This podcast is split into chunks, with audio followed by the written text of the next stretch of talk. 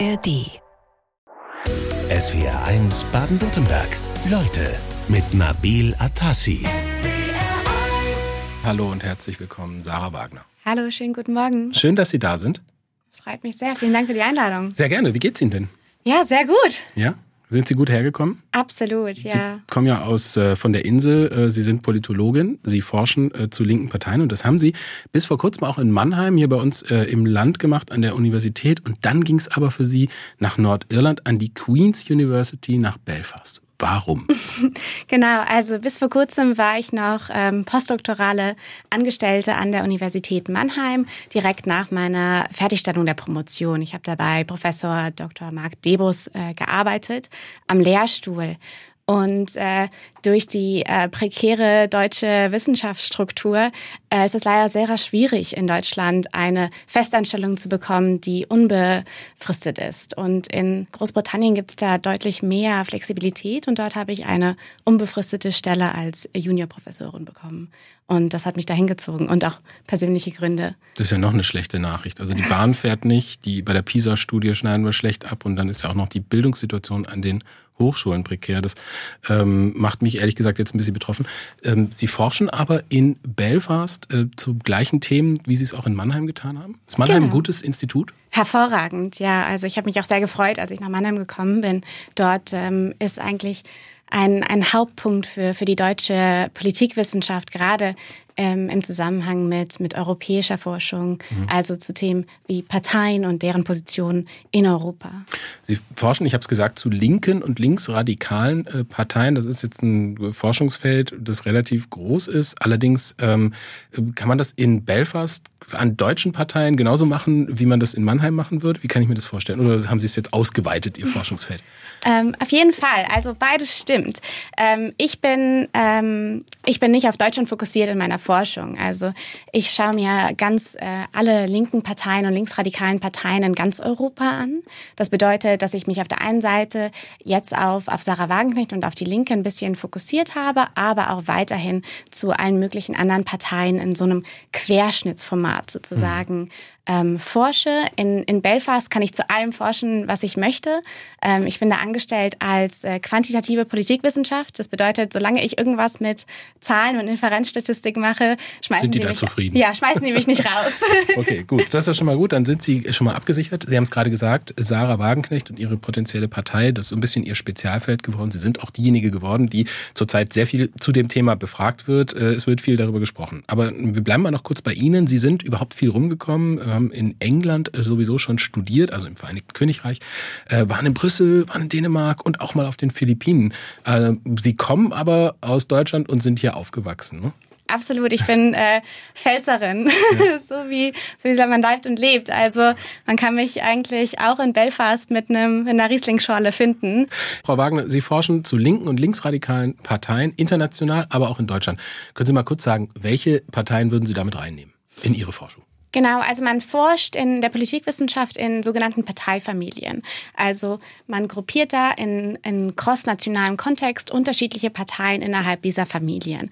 Und normalerweise gibt es da eins, zwei ähm, wichtige Kategorien, die diese Parteien signalisieren, irgendwelche programmatischen Sachen, die diese Parteien haben. Und mit diesen findet man sie dann in gewissen Parteifamilien. Mhm. Für ähm, linksradikale Parteien zum Beispiel, also das ist eine Parteifamilie, das bedeutet jetzt nicht, dass sie unbedingt antidemokratisch sind oder so, man nennt die nur linksradikal. Und diese Parteien sind klassischerweise stark für mehr redistributive Maßnahmen ähm, und auch für gesellschaftliche komplette Veränderung der, der Marktwirtschaft zum Beispiel. Können Sie den Begriff redistributiv mal kurz äh, erläutern, was auf das jeden, heißt? Auf jeden Fall. An sich bedeutet das eigentlich nur, dass man das, das Geld, was es gibt in der Gesellschaft und die Ressourcen, die es gibt, neu verteilt und die mhm. in, in, fairer Weise von, von reich zu arm verteilt. Also Umverteilung. Genau, mhm. ja. Ähm, sozialdemokratische Parteien, die differenziert man davon oder generelle Mitte-Links-Parteien differenziert man davon ein bisschen, dass sie nicht komplette neue Veränderung der, der Marktwirtschaft fordern, sondern einfach nur mehr Regeln der Marktwirtschaft fordern. Mhm. Also die SPD würden Sie da jetzt nicht mit reinzählen. Die haben nämlich gerade ihren Bundesparteitag äh, gehabt. Der ist gerade zu Ende gegangen. Da gab es ja einige Diskussionen innerparteilich um die Ausrichtung der Partei und auch um den Führungsstil von Bundeskanzler Olaf Scholz. Wie links ist denn die SPD eigentlich noch?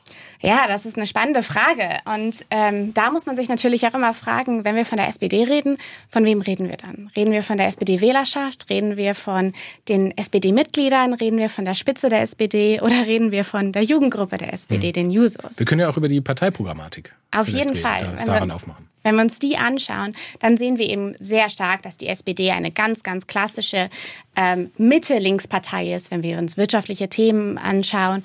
Ähm, also sie fordert jetzt keinen äh, keine Vermögenssteuer oder irgendwie sowas, sondern sie fordert eben, dass ähm, Menschen, die äh, nicht arbeiten, nicht arbeiten können, genug haben zum Leben zum Beispiel. Mhm. Also sehr ähm, äh, sehr klassische, sehr zentrierte Maßnahmen eigentlich. Und wenn wir uns dann noch anschauen, wie sie eben zu gesellschaftlichen Themen stehen, dann sehen wir, dass die SPD eine ähm, so klassisch progressive Partei ist. Mhm. Also Aber nicht progressiv genug, sagen die Jusos zum Beispiel, die haben auf dem Parteitag ganz klare Botschaften an den Kanzler gesendet. Olaf, trau dich, links zu sein, trau dich stark links zu sein, das brauchen wir in dieser Zeit. Hab Mut, richtige soziale Politik zu machen. Ich finde, die SPD ist aktuell auf einem falschen Weg bei uns in der Migrationspolitik und lässt sich zu sehr von rechten Meinungen und der Opposition treiben. Olaf, wir können das besser. Ja, das sagen die Jusos und ähm, der ARD Deutschland drängt, zeigt Rekordminuswerte für die SPD. Die steht bei nur noch 14 Prozent äh, bei der Bundestagswahl im äh, November 21. Da waren es äh, 25 Prozent und das ist auch schon nicht so viel. Also ähm, da ist die Frage, man hat so ein bisschen den Eindruck, der Kanzler hat den Schuss nicht so richtig gehört, wenn man ihn reden hört auf dem Parteitag. Warum ist der noch so ruhig? Ja, ich finde gerade die Users sind wahnsinnig spannend in, in diesem Fall, weil normalerweise schauen wir immer die Jugendgruppen von Parteiorganisationen an und denken uns, okay, das sind quasi die, die radikalsten Aktivisten innerhalb dieser Parteien und die haben die ähm, extremsten Forderungen an das Programm. Jetzt müssen wir aber allerdings sagen, dass auch die, gerade die Forderungen der Users, die wir gehört haben auf dem Parteitag, die entsprechen eigentlich sehr der Stimmen, die wir auch aus der Wählerinnen und Wählerschaft der SPD kennen. Also diese Unzufriedenheit damit, dass die SPD gar kein klares Format wirklich zeigt innerhalb der, der Ampelregierung, dass man sie verliert zwischen den Streitereien von Grünen und FDP, mhm. ist was, was eigentlich nicht wirklich nur ein Problem der Jusos ist, sondern auch generell ein Problem von den Menschen, die eben bei der letzten Bundestagswahl für die SPD gestimmt haben. Die Politologin äh, Sarah Wagner ist zu Gast in SWR 1 Leute und wir haben gerade über die SPD gesprochen und wie links sie eigentlich ist und da stoßen sich natürlich viele an Bundeskanzler Scholz auf dem Titel des Spiegel, der ähm, im großen Stil Abschiebungen fordert. Also wir haben es vorhin auch gehört, die Jusos kritisieren das auch, äh, wir lassen uns vor uns hertreiben und ähm, es gibt tatsächlich ganz gute Forschungen zu dem Thema. Bringt das was, wenn die Linken rechter werden als die Rechten? Auf jeden Fall. Ähm Viele sozialdemokratische Parteien haben sich das Vorbild in Dänemark angeschaut. Da gibt es eine sozialdemokratische Partei, die mehr und mehr ähm, Antimigrationspositionen äh, angenommen haben, um eben gegenzusteuern gegen die, die rechtspopulistische Strömung in Dänemark. Nun muss man sagen, die Partei hat zwar die Wahl gewonnen, aber wurde immer rechter und rechter. Es gibt fantastische Forschung dazu, ob wirklich diese ähm, Rechtsmobilisierung was bringt, den sozialdemokratischen Parteien von Tariq Abouchadi und, und Markus Wagner. Mhm. Und was die beiden herausgefunden haben, ist, dass das eigentlich wirklich gar nichts bringt und es sogar vielleicht dazu führen könnte, dass die Parteien Wählerschaft verliert, weil diese ähm, Aufnahme von, von ähm, Wählerschaften, die eben mehr in, in Arbeiterklassen zu finden sind, die diese Position teilen, die sind schon längst gegangen. Die sind schon längst äh, nicht mehr Teil der Kernwählerschaft von mhm. sozialdemokratischen Parteien. Und das kann man ja auch ablesen an den aktuellen Umfragewerten der SPD. Wenn wir jetzt mal über die Wagenknecht-Partei langsam sprechen wollen, ähm, dann müssen wir eigentlich ein bisschen zurückschauen, nämlich auf das Verhältnis von Sarah Wagenknecht und der Linken. Ähm, das ist ja zutiefst äh, gespalten, ehemals Linkenfrau, dann Verstoßene, jetzt Aussteigerin. Äh, was ist da passiert? Können Sie es kurz zusammenfassen zwischen Sarah Wagenknecht und der Linken? Also kurz können Wissenschaftler gar nicht zusammenfassen, aber ich versuche es mal.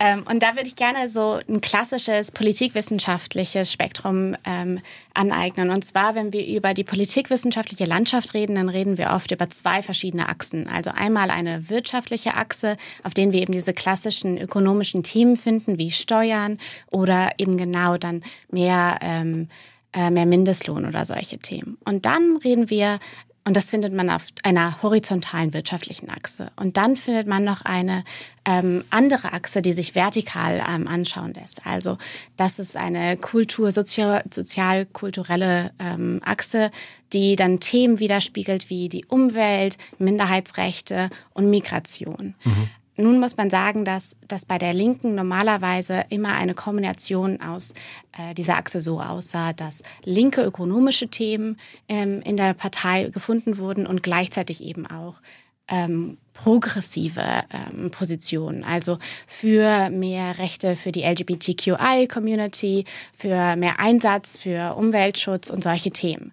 Man muss aber sagen, dass, dass, dass der Kern der Partei ja eigentlich wirtschaftliche Themen sind. Also Spitzensteuersatz für die Reichen, Vermögensteuer, solche Themen assoziiert man eigentlich mit, mit der Partei Die Linke und auch mit, ihrer, mit ihren Vorreiterinnen. Ja, da gab es ja immer die äh, Vorwürfe, also die Linke sei zu Lifestyle geworden. Der kam auch häufig aus dem, ähm, äh, aus dem Lager von Sarah Wagenknecht. Ist das der Grund für diese langsame, über Jahre gehende Entfremdung? Genau, also die, ähm, dieser Diskurs und diese Streitigkeiten, die finden nicht bei diesen wirtschaftlichen Themen statt. Die Streitigkeiten finden bei den soziokulturellen Themen statt. Also bei Fragen wie, was machen wir mit Flüchtlingen? Setzen wir uns für ähm, Transmenschen ein? Diese ganzen Themen, diese haben dazu geführt, dass so eine, eine klare, ein klarer Divide gibt in, mhm. innerhalb dieser Partei mit einem Flügel, der eher konservativer war unter Sarah Wagenknecht und einem progressiven Flügel, mhm. wie vom, angetrieben von, von Dietmar Bartsch zum Beispiel. Mhm. Dietmar Bartsch äh, hat äh, sich dazu geäußert, der war ja mal Vorsitzender dieser aufgelösten linken Fraktion. Er sagt, er sei nicht wütend auf Sarah Wagenknecht, ähm, aber er findet es verantwortungslos und falsch, was sie tut. Äh, man hätte anders um Mehrheiten kämpfen müssen, weil mit ihrem Ausstieg hat Sarah Wagner der Linken ja schon deutlich geschadet. Ja, ja, hat, hat sie auf jeden Fall. Ähm, zum gewissen Teil, also jetzt gerade kurz, kurzfristig gesehen, ist es ein Problem für die Linken, dass sie ihre ähm, Fraktion auflösen mussten, so viel Personal entlassen müssen. Und jetzt eben die Frage ist, als Gruppe im Bundestag, welche Rechte gibt es überhaupt noch für diese Partei? Ähm, welche Anfragen dürfen sie noch stellen? Und was für Ressourcen gibt es überhaupt für diese Partei? Ja. Linkskonservativ, linksautoritär, das sind so die Umschreibungen, die im Zusammenhang mit einer potenziellen neuen Wagenknecht-Partei kursieren. SWR1-Leute mit Politologin Sarah Wagner. Wagner. Wie können wir uns eine solche Wagenknecht-Partei vorstellen? Also also, dass die gegründet wird, das steht, glaube ich, fest. Ne? Da ist nicht mehr so spekulativ. Davon ist auszugehen. Also, soweit wie man das bis jetzt verfolgen konnte, ist äh, höchstwahrscheinlich, dass diese Partei Ende Januar angekündigt wird und dann auch direkt ähm, für die äh, Europawahl dann auch äh, mit einer Liste ähm, fertig gemacht wird. Ähm, wie diese Partei genau aussieht, das wissen wir natürlich nicht. Alles, was wir bisher haben, sind diese fünf Seiten Manifest, die bei der Pressekonferenz äh, rumgekommen sind und eben das gesamte äh, politische Profil von, von Sarah Wagenknecht. Oh je. Mhm. Ähm, Schwierig, ne? Namen, ja. Okay.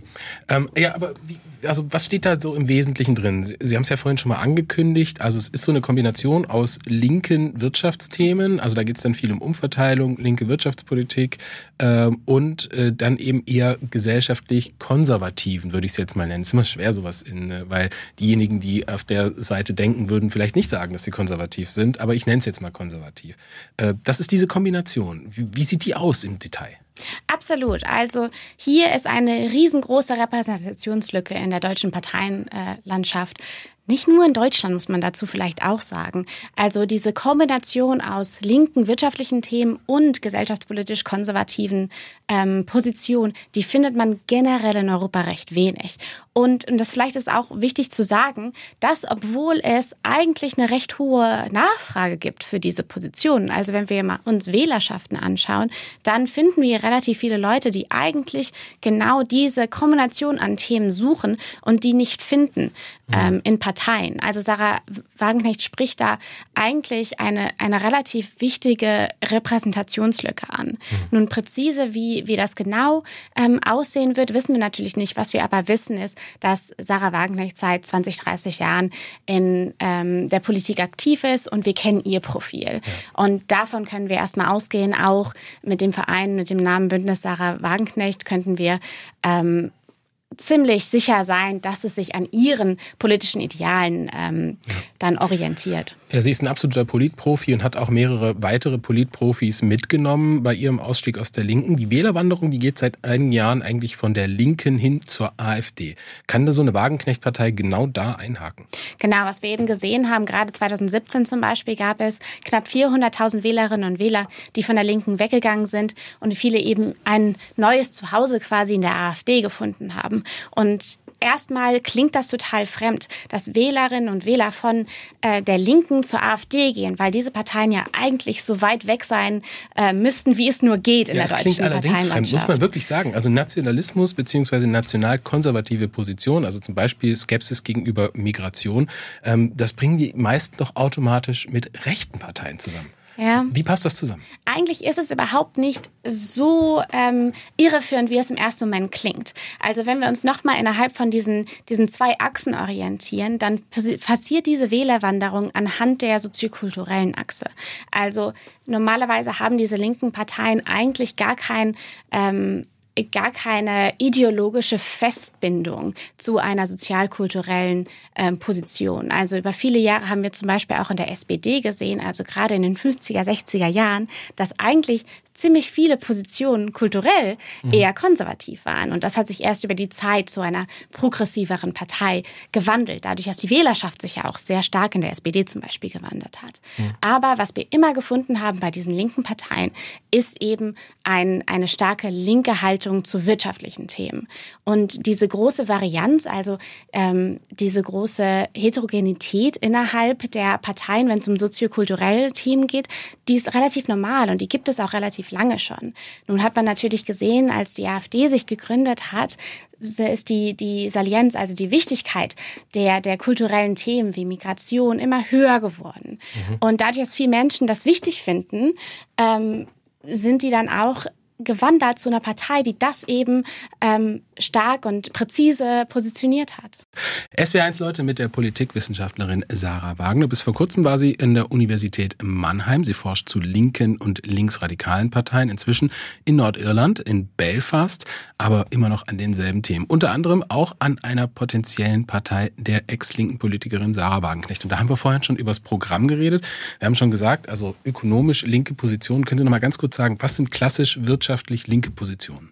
Also da finden wir Themen wie zum Beispiel höhere Mindestlöhne oder mehr Gelder für äh, Menschen, die in die Arbeitslosigkeit gekommen sind oder eben auch Themen wie ähm, Vermögenssteuern oder eben Erbschaftssteuern. Mhm. Und das Ganze eben gepaart mit einer gesellschaftlich eher konservativen Handlung, so haben wir es vorhin Haltung, so haben wir es vorhin auch äh, definiert. Ja, also man hat redet ja viel über das Wählerpotenzial äh, dieser äh, neuen Wagenknecht-Partei. Da gab es mal eine Umfrage im Sommer, hätte zum Beispiel in Thüringen ein zweistelliges Wählerpotenzial von bis zu 25 Prozent. Ähm, ist das realistisch? Also oder sind das eher so tendenziöse Aussagen? Ja, wenn man sich diese ganzen Umfragen anschaut, dann hat man ja eigentlich ein kunterbuntes Bild zusammen. Also da gab es Sachen wie zum Beispiel, die wird die stärkste Partei in den jeweiligen Ländern oder dann eben auch, sie wird überhaupt nicht das in die, äh, in die Landtäge reinschaffen.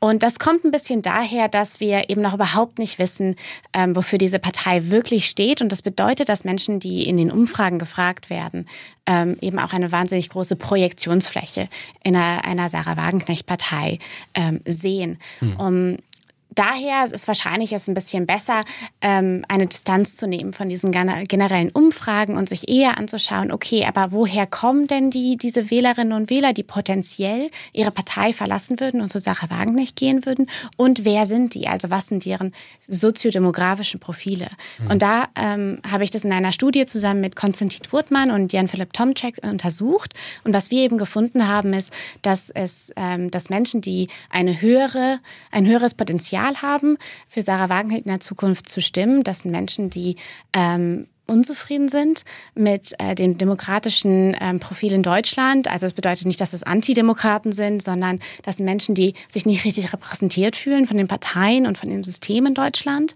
Das sind auch Menschen, ähm, die eher wahrscheinlich ja aus Ostdeutschland stammen und dann eben gleichzeitig auch ähm, Menschen, die migrationsskeptischer sind, die konservativer eingestellt sind mhm. um, und auch äh, generell ähm, nicht so glücklich sind mit dem Gesamtsystem. Es hieß ja vorhin, und das haben wir auch besprochen, also eher sogenannte progressive Politik, also Umweltschutz, mehr Rechte für LGBTQ, Gendersprache, liberale Migrationspolitik, das wird von potenziellen Sarah Wagenknecht Wählerinnen und Wählern eher abgelehnt lehnt Sarah Wagenknecht selbst ja auch ab. Das kommt zum Beispiel dieser Einwand von Anna Schmidt aus Stuttgart, die sagt, hat Sarah Wagenknecht sich nicht auch gegen LGBTQIA, huh, Zungenbrecher, und Homosexualität äh, und Transidentität ausgesprochen? Allerdings, ja, zusammen sogar mit, mit ähm, Alles Schwarze, die sich lange schon ähm, mit ihren transphoben Statements in der äh, Gesellschaft ähm, etabliert hat. Hm. Wie zentral ist denn äh, die Person Sarah Wagenknecht in dieser ganzen Konstellation? Ich meine, die Partei hat einen Verein, beziehungsweise der Parteigründung geht eine Vereinsgründung äh, voraus und der heißt schon mal Bündnis Sarah Wagenknecht. Also da dreht sich schon alles um sie. Ja, absolut. Also wir können jetzt von dieser neuen Partei nicht erwarten, dass das eine Partei ist mit äh, einer Basisdemokratie oder dergleichen. Also das wird schon eine, ein, Sarah Wagenknecht wird eine zentrale Figur sein in, in dieser Partei und das wird sich auch sehr in ihrer Ideologie und an ihren ähm, Positionen ähm, orientieren. Davon können wir ausgehen. Wird diese Partei, wir haben ja gerade über die Person Sarah Wagenknecht, die immer genannt wird im Zusammenhang mit dieser Partei, wird das eine One-Woman-Show?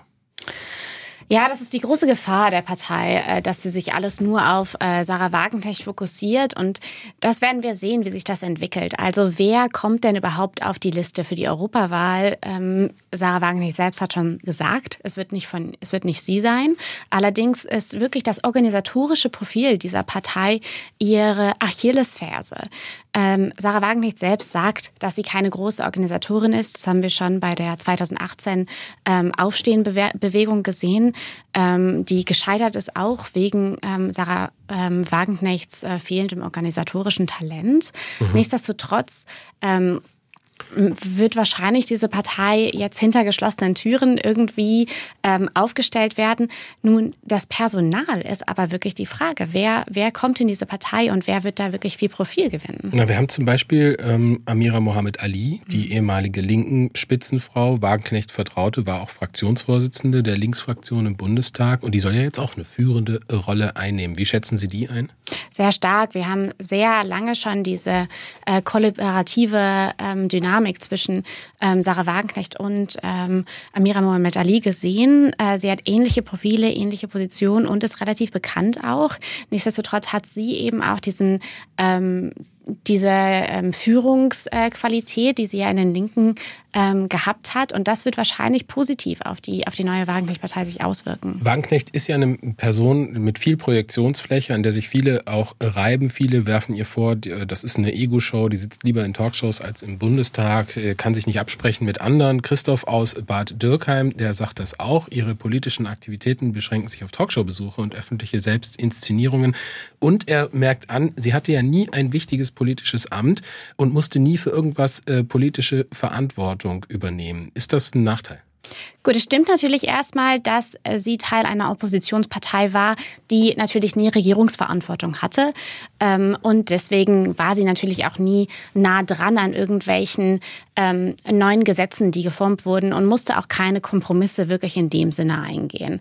Ähm, was natürlich für Sarah Wagenknecht auch noch besonders macht in dem Aspekt, ist, dass sie sich so lange gegen ihre eigene Spitze gestellt hat und eben in diesen ganzen Talkshows, in den ganzen Medienauftritten ihre Position vertreten hat und nicht eben die Position der eigenen Partei. Nichtsdestotrotz finde ich die Kritik ein bisschen schwierig, dadurch, dass es relativ viele Personen gibt, auch gerade innerhalb der Linken, zum Beispiel Gregor Gysi, die relativ wenig äh, Regierungserfahrung haben in dem Aspekt. Nichtsdestotrotz sind das erfahrene, gestandene Politiker und Politikerinnen, ähm, die auch ihre, ihre eigene Erfahrung mitbringen. Ja.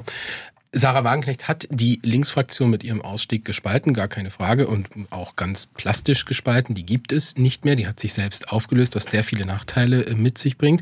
Wenn die jetzt eine neue Partei gründet, wir haben es gerade gesagt, mangelndes Organisationstalent steht so ein bisschen im Raum. Äh, jetzt muss sich diese Partei erstmal einpendeln. 2024 sind eine ganze Menge Wahlen, unter anderem solche, wo man sagt, da hat die Sarah Wagenknecht-Partei ja äh, Potenzial, nämlich in Ostdeutschland bei den Landtagswahlen. Ist da trotzdem erstmal Chaos angesagt? Also wenn man sich die Grünen Grünen in den 80ern anschaut und die AfD, die haben ja beide irgendwie erstmal ein paar Jahre gebraucht, bis sie sich eingependelt haben. Ja, es ist auf jeden Fall schwierig. Was ähm, Sarah Wagenknechts großes Glück ist, ist am Anfang des Jahres ähm, steht die Europawahl an. Und bei einer Europawahl hat man weniger logistische Aufwände, um da zu einer solchen Wahl anzutreten. Man braucht eigentlich wirklich nur den Namen und eine Liste, man schreibt es auf und dann stellt man sich auf. Und es gibt eben eine deutlich niedrigere ähm, prozentuale Hürde, die man darauf eingeht. Also sie ist nur bei 0,5 Prozent ungefähr, während das bei 5 Prozent in den Landtagen eben viel viel höher ist. Mhm. Ähm, und man braucht nicht so viele Ressourcen für so eine Europawahl. Mhm. Ähm, das ist zum, zum das ist ihr, ihr erste, ihre erste Herausforderung und die ist relativ machbar. Ja, wir haben es vorhin schon mal ein bisschen inhaltlich zusammengefasst. Ökonomische Linke gepaart mit gesellschaftlichem Konservatismus, das ist eine neue Kombination in Deutschland. Ähm, und was aber dazu kommt bei Sarah Wagenknecht, ist natürlich eine pro-russische Haltung. Und wie wird die sich niederschlagen in dieser potenziellen neuen Partei? Was denken Sie, Frau Wagner? Ja, wir sehen eben sehr stark, dass die Menschen, die ein größeres Potenzial haben, für Sarah Wagenknecht zu stimmen. Das sind Menschen, die unzufrieden sind und die ähm, sich nicht gehört fühlen ähm, und eher in prekäreren äh, Lebenslagen sich auch ähm, bewegen. Das sind auch Menschen, die ähm, wahrscheinlicher sind, die, dass sie diese Effekte gespürt haben, dass äh, der russischen Invasion auf äh, die Ukraine und im Zuge dessen eben auch die, die höheren Gaspreise und, und alles, was eben dazu kam. Und diesen, äh, diese Frustration zu mobilisieren, das wird äh, Sarah Wagenknecht sehr stark in die Karten spielen, auf jeden Fall. Hm, da hat sie ja was gemeinsam auch mit der AfD, ähm, die auch in dieser prorussischen äh, Haltung relativ stark äh, verwurzelt ist, sage ich mal. Jetzt gibt's aber erstmal Ärger in der Wagenknecht-Partei, denn die, unter anderem die Süddeutsche Zeitung, die hat vor knapp zwei Wochen darüber berichtet, dass der Verein, den da, der da gegründet wurde, das Bündnis Sarah Wagenknecht BSW, Spenden aus dem Ausland erhält. Und zwar in ziemlich hoher äh, Zahl und das jetzt auch zum Problem werden könnte. Was steckt da dahinter? Ja, auf jeden Fall. Also die, die, Details, die Details davon sind mir nicht bekannt. Allerdings äh, muss man natürlich sagen, dass gerade auch im Kontext der Position dieser Partei sowas natürlich recht kontrovers sein kann. Also wer steckt dahinter und wer möchte diese Partei erfolgreicher sehen?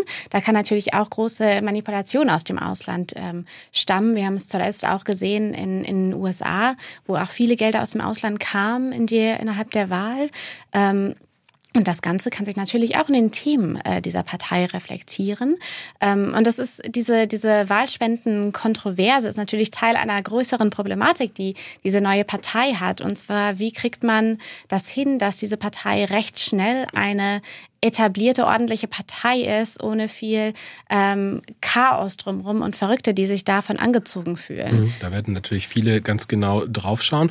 Wenn man jetzt mal aufs Potenzial schaut, wenn am Sonntag Bundestagswahl wäre, dann gucken wir mal auf die Zahlen vom 9.12., dann stünde die CDU laut Umfragen bei 30 bis 32 Prozent, zweitstärkste Kraft wäre die AfD, 21 bis 23 Prozent, dann kommen die Grünen mit 14 bis 17, SPD 14 bis 16 und die FDP bei 5 bis 6. Wie könnte eine Wagenknecht-Partei diese Werte verändern? Jetzt müssen wir doch kurz über Zahlen reden. Ja, immer gerne. Ähm, was wir gesehen haben in unserer Studie war, dass der, der große Exodus ähm, der Wählerinnen und Wähler nicht von ähm, der Linken kommen würde, wie es vielleicht äh, Leute erwarten würden, also dass viele Menschen die Linken verlassen würden und dann zu einer Wagenknecht-Partei gehen würden, sondern was wir eben stark sehen konnten, dass Wählerinnen und Wähler eher die AfD verlassen werden und von der AfD zu äh, Sarah Wagenknecht wandern werden. Mhm. Also das ist die Partei, die am meisten davor zu fürchten hat, meinen Sie, ist die AfD? Auf jeden Fall, die muss zittern. Also ähm, wir haben innerhalb der AfD einen recht großen und vielleicht größer als man erwartet Anteil an Stammwählern. Das sind Wähler, die, die werden die Partei nicht verlassen, die haben ihre Heimat, ihre politische Heimat in der AfD gefunden. Allerdings gibt es auch weiterhin Protestwähler und Protestwählerinnen innerhalb der AfD. Und das sind äh, Wählerinnen und Wähler, die vielleicht sich auch nicht ganz wohlfühlen innerhalb der AfD. AfD, die zwar keine Alternative sehen für ihre migrationskritischen und generell konservativen Haltungen, aber sich vielleicht auch nicht auf der gleichen Linie sehen wie ähm, Björn Höcke oder eben andere bekannte äh, rechtsextreme AfD-Politiker. Und diese Menschen, die suchen eine Alternative und die finden sie nicht innerhalb der, der etablierten Parteien in Deutschland, aber vielleicht finden sie diese in Sarah Wagenknecht. Da gibt es eine Frage und die möchte ich jetzt an dieser Stelle noch stellen. Und zwar kommt die von Roland, dem SWR1-Hörer, der grüßt uns aus Thailand, wo er gerade offensichtlich ist. Äh, gerne würde ich Ihren Gast heute fragen, ob sie es für möglich hält, dass eine Partei Sarah Wagenknecht mit der AfD eine Regierung in einem ostdeutschen Bundesland bilden könnte. Ich halte das für relativ unwahrscheinlich, muss ich sagen. Also Sarah Wagenknecht hat, war sehr vorsichtig und versucht sich eigentlich recht stark von der AfD abzutrennen, obwohl sie natürlich auch immer wieder gesagt hat, dass sie verstehen kann, warum Menschen AfD wählen in, in der aktuellen Lage. Sie hat ja auch selbst ähm, das neue Feindbild als die Grünen bezeichnet eigentlich und nicht die AfD, was vielleicht für eine linke Politikerin relativ ähm, ähm, besonders ist, sage ich das mal. Ähm, nichtsdestotrotz von der AfD-Seite sehen wir eigentlich ähm, ein bisschen eine Anbahnung zur, zur Wagenknecht und zu ihrer potenziellen Partei. Da haben wir schon Stimmen gehört, dass man sich eigentlich überhaupt nicht so weit weg sieht von ihr. Man hat auch gehört, dass äh, sie wurde ja auch eingeladen, die AfD, der AfD beizutreten, was vielleicht recht polemisch gemeint war. Aber nichtsdestotrotz sieht, sieht die AfD einen Link zu, zu Sarah Wagenknecht. Und in, in unserer eigenen Studie haben wir auch gesehen, dass bei ähm, AfD-Wählerinnen Wählerinnen und Wählern, die ähm, Sympathie für Sarah Wagenknecht sehr hoch ist. Also von einer Skala von minus fünf bis plus fünf ist ähm, zum Beispiel ähm, Sarah Wagenknecht bei äh, plus zwei, was für eine Politikerin von einer komplett anderen Partei sehr, sehr hoch ist. Die Politologin Sarah Wagner ist heute Vormittag in SWR 1. Leute, sie hat in einer Studie das Potenzial einer eventuellen Wagenknecht-Partei, die soll ja kommen im Januar 24, untersucht und festgestellt, dass das Wählerpotenzial vor allem bei der AfD liegt. Aber Frau Wagner, es gibt ja noch mehr Parteien als die AfD. Welche Auswirkungen könnte so eine Wagenknecht-Partei als bundespolitische Größe auf die anderen haben? CDU, SPD, Grüne, FDP zum Beispiel. Ja, wir, wir können da weniger von vielleicht Wählermobilisierung der einzelnen Parteien reden, sondern vielleicht auch auf die generelle Auswirkung des Diskurses innerhalb der deutschen Parteienlandschaft. Also eine, eine Wagenknecht-Partei könnte ein recht großes, das nennt man in der Politikwissenschaft, Blackmail-Potenzial haben. Mhm. Also es bedeutet nicht unbedingt, dass diese Partei den Anspruch hat oder überhaupt auch die Motivation hat, in die Regierung zu gehen, sondern was sie machen möchte, könnte sein, dass sie den Diskurs verändern möchte. Ähnlich haben wir das auch bei der AfD gesehen. Die AfD ist zwar nicht wirklich in irgendwelchen Regierungen mit dabei, sondern was die AfD sehr erfolgreich gemacht hat, ist den Diskurs hin zu einer migrationskritischen, ähm, einem migrationskritischen Aspekt hin zu verändern. Mhm. Und genau ähnlich könnten wir das auch bei Sarah Wagenknecht sehen. Also, dass sie auch diese Themen wie Migration völlig gesellschaftsfähig macht und dadurch auch deutlich relativiert, wie wir jetzt darüber reden. Das ist eigentlich wirklich ihr, ihr, große, ähm, ihr großes Potenzial hier. Es muss nicht unbedingt um präzise Zahlen gehen, sondern es kann auch einfach sein, dass sie generell ähm, Parteien verändert. Ja, aber Wagenknecht ist ja auch eine ehemalige linken Politikerin. Das heißt, sie vertritt auch einige sehr linke Positionen. Was wird denn mit denen sein? Werden die dann auch wieder mehr äh, Gehör finden? Weil die Linke ist ja aktuell im absoluten Umfragetief zum Beispiel. Die Partei, die sie jetzt verlassen hat, die steht so bei drei, vier Prozent, könnte aus dem Deutschen Bundestag rausfliegen. Es war ja schon beim letzten Mal knapp. Äh, wie könnte denn jetzt die Partei Die Linke, die sich vielleicht neu aufstellt, dann in dem, wird die sich vielleicht dann sogar abgrenzen? Wird es da auch eine inhaltliche Auseinandersetzung geben? Ja, auf jeden Fall. Was wir sehen werden, ist, dass ähm, höchstwahrscheinlich die Linke eigentlich, obwohl es jetzt gerade ein relativ dramatischer Zeitpunkt ist eigentlich in ihrer ähm, Parteihistorie. Es könnte wirklich sein, dass sie ähm, über längere Zeiten davon, von dieser Abspaltung profitiert. Lange Zeit haben Menschen nicht für die Linke gestimmt, weil sie überhaupt nicht wussten, wussten, wofür denn ihr Kreuzchen stehen wird. Wird das für eher konservative Werte oder eben für mehr progressive Werte stimmen? Und man möchte natürlich nicht für eine Partei stimmen, bei der es eine so große Ambiguität gibt, was eigentlich ihre wirklichen Werte und Positionen sind. Mhm. Jetzt weiß man, dass dass der Wagenknecht-Flügel sich nicht mehr in der Linken befindet und dass die Linke sich dadurch viel stärker noch zu einer progressiven linken Partei ähm, sich entpuppen könnte, Äh, man muss dazu sagen, dass das innerhalb dieses aktuellen Kontexts noch viel profitabler sein könnte für die Linken, weil eben momentan in der Ampelregierung relativ viel Unsicherheit und Unzufriedenheit gibt mit den Wählerinnen und Wählern, die in der letzten ähm, Bundestagswahl für Grüne und für SPD gestimmt haben. Die suchen vielleicht eine Alternative mit mehr linken Haltung. Mhm. Wir haben am Anfang schon darüber geredet. Also ich höre raus, es könnte eigentlich alle Parteien betreffen. Äh, zumindest äh, könnte da Potenzial überall äh, sein. Ähm, wenn man jetzt äh, diese linke Partei sich nochmal anschaut äh, von Wagenknecht, äh, da gibt es nochmal eine Frage. Frage und mit der möchte ich gerne abschließen. Äh, die kommt von äh, einem Hörer Fink Buchberger aus Neuried und der möchte wissen, welchen Namen könnte denn diese Partei tragen?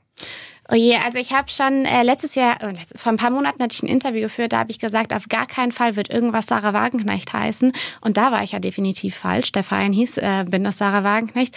Ich würde mich nochmal aus dem Fenster lehnen, in der Hoffnung, äh, dass äh, niemand äh, sich das anhört, wenn die Partei dann gegründet ist, ähm, und sagen, der Verein wird ein, oder die Partei wird einen ähm, neutraleren Namen haben. Äh, vielleicht etwas für ähm, Vernunft. Wir werden es sehen äh, und es wird sicherlich spannend werden nächstes Jahr auch mit sieben Parteien, die dann in der Bundespolitik äh, eine Rolle spielen wollen und auch nochmal Stoff für ganz viele neue Studien. Vielen Dank, Sarah Wagner, für Ihren Besuch in SWR1, Leute. Vielen herzlichen Dank. SWR1 Baden-Württemberg. Leute, wir nehmen uns die Zeit.